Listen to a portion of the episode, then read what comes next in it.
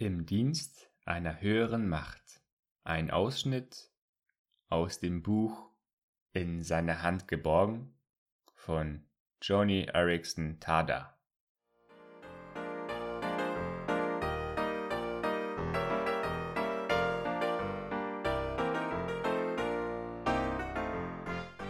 Mein Mann ist von der starken, schweigsamen Sorte, das typische Bild eines kräftigen sportlichen Mannes.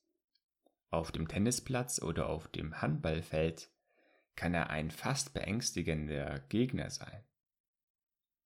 Vielleicht sind deshalb manche von seinen Sportkameraden so erstaunt, wenn sie erfahren, dass Ken mit einer vollständig gelähmten Frau verheiratet ist.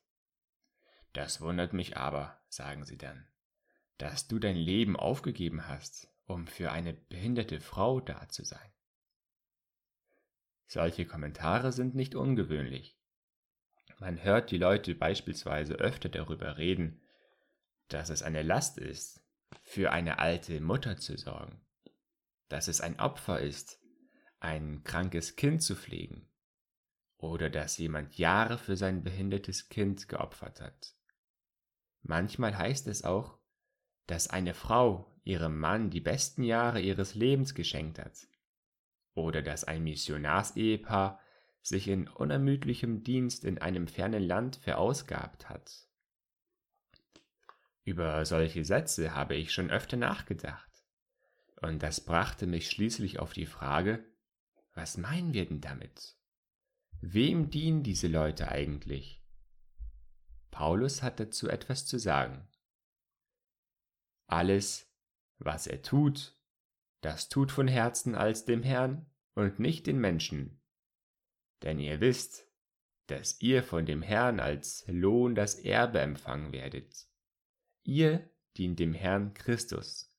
Kolosser 3, Verse 23 und 24. Ken hat nicht sein Leben geopfert, um fortan einer schwerbehinderten Frau zu dienen. Er hat sein Leben vielmehr Jesus Christus geschenkt, um ihm zu dienen. Und es hat sich dabei eben ergeben, dass er mit einer behinderten Frau verheiratet ist. Nun, das ist das gleiche bei jedem, der anderen Menschen im Namen Gottes dient. Wie kann denn der Dienst für den Herrn Jesus eine mühsame, langweilige Sache sein oder sogar ein schweres Opfer? Ganz gewiss werden wir unseren Dienst für Menschen, für eine gemeinsame Sache, für Organisationen, Firmen oder Universitätseinrichtungen irgendwann einmal leid. Ohne Zweifel fällt es Ken manchmal schwer, mir abends beim Zubettgehen bei allen meinen Routinearbeiten helfen zu müssen. Und ich bin das ab und zu auch sehr leid. Aber wie anstrengend unsere Arbeit auch immer sein mag, kann sie jemals lästig und langweilig werden? Wie kann es eigentlich etwas anderes als Freude sein, dem einen Herrn zu dienen, der uns alles für ein echtes, reiches Leben voller Freude geschenkt hat? Jesus, der so viel erduldet hat, um unsere Erlösung zu bewirken Haben Sie auch schon mal das Gefühl gehabt, dass Ihre Arbeit eigentlich gar keinen Sinn hat? Haben Sie ab und zu schwer darum gekämpft, überhaupt einen Lohn für all Ihre Mühen zu sehen? Wird gelegentlich alles reichlich mühsam und anstrengend für Sie? Hier nur ein paar Beispiele. Warum soll ich mich denn für die Firma abstrampeln und noch länger arbeiten?